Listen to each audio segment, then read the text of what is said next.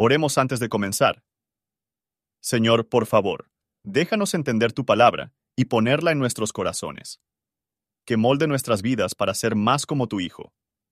En el nombre de Jesús, preguntamos. Amén.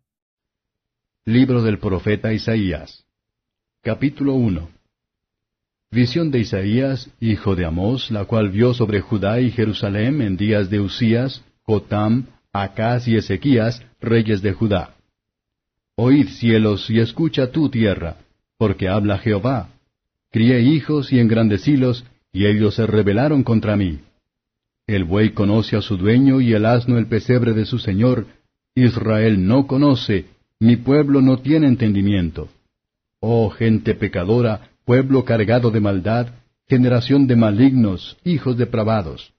Dejaron a Jehová, provocaron a ira al santo de Israel, tornáronse atrás. ¿Para qué habéis de ser castigados aún? Todavía os rebelaréis. Toda cabeza está enferma y todo corazón doliente. Desde la planta del pie hasta la cabeza no hay en él cosa ilesa, sino herida, hinchazón y podrida llaga, no están curadas, ni vendadas, ni suavizadas con aceite. Vuestra tierra está destruida, vuestras ciudades puestas a fuego, vuestra tierra delante de vosotros comida de extranjeros y asolada como asolamiento de extraños. Y queda la hija de Sión como choza en viña y como cabaña en melonar, como ciudad asolada.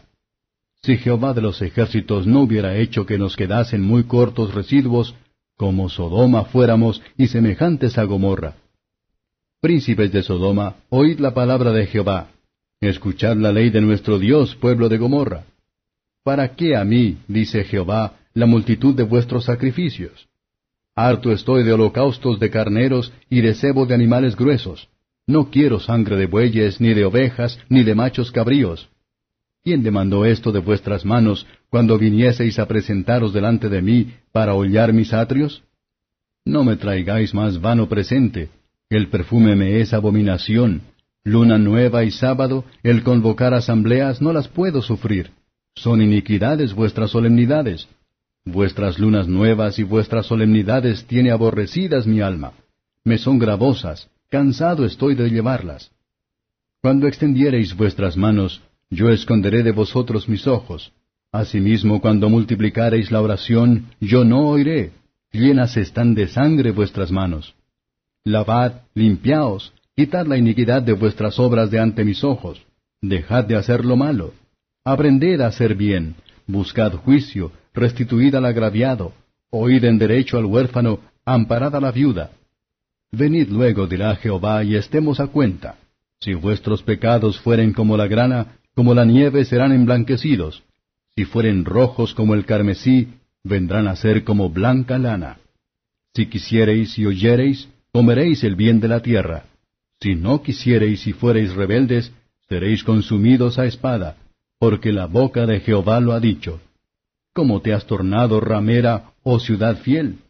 Llena estuvo de juicio, en ella habitó equidad, mas ahora homicidas. Tu plata se ha tornado escorias, tu vino mezclado está con agua, tus príncipes prevaricadores y compañeros de ladrones. Todos aman las dádivas y van tras las recompensas no oyen en juicio al huérfano, ni llega a ellos la causa de la viuda.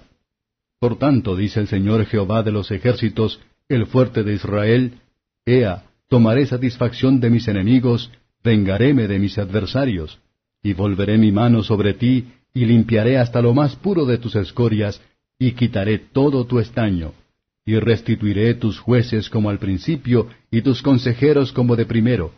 Entonces te llamarán ciudad de justicia, ciudad fiel. Sión con juicio será rescatada, y los convertidos de ella con justicia. Mas los rebeldes y pecadores aún serán quebrantados, y los que dejan a Jehová serán consumidos. Entonces os avergonzarán los olmos que amasteis, y os afrentarán los bosques que escogisteis. Porque seréis como el olmo que se le cae la hoja, y como huerto que le faltan las aguas. Y el fuerte será como estopa, y lo que hizo como centella, y ambos serán encendidos juntamente, y no habrá quien apague. Comentario de Matthew Henry Isaías, capítulo 1. En el libro de Isaías, Isaías profetizó durante los reinados de Ucías, Jotam, Acaz y Ezequías. Ha sido bien llamado el profeta evangélico, debido a sus numerosas y completas profecías acerca de la venida y el carácter, el ministerio y la predicación, los sufrimientos y la muerte del Mesías, y la extensión y continuidad de su reino. Bajo el velo de la liberación de Babilonia, Isaías señala una liberación mucho mayor, que sería efectuada por el Mesías, y rara vez menciona uno sin aludir al mismo tiempo al otro. Es más, a menudo está tan embelesado con la perspectiva de la liberación más lejana que pierde de vista la que estaba más cerca y se concentra en la persona, el oficio, el carácter y el reino del Mesías. Versos 1 al 9. Isaías significa la salvación del Señor, un nombre muy adecuado para este profeta, que profetiza tanto de Jesús el Salvador y su salvación. Personas que profesan de Dios no conocen o consideran que deben sus vidas y comodidades para el cuidado y la bondad paternal de Dios. ¿Cuántos son muy descuidados en los asuntos de sus almas? No tener en cuenta lo que sabemos en la religión, que nos hace tanto daño, como la ignorancia de lo que deberíamos saber. La maldad era universal. Aquí está una comparación tomada de un cuerpo enfermo y enfermo. El moquillo amenaza con ser mortal desde la planta del pie hasta la cabeza, desde el campesino más humilde hasta el más grande de pares. No hay solidez, sin buen principio, ninguna religión, porque esa es la salud del alma, nada más que la culpa y la corrupción, los tristes efectos de la caída de Adán. Este pasaje declara la total depravación de la naturaleza humana.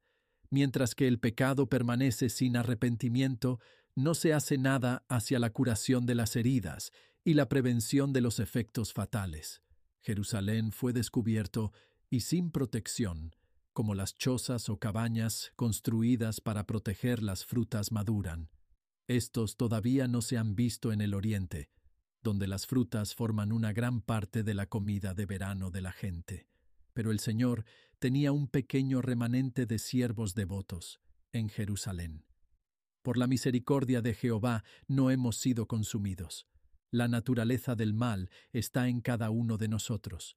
Solo Jesús y su Espíritu Santificador nos pueden restaurar a la salud espiritual. Versos 10 al 15. Judea fue asolada y sus ciudades quemado.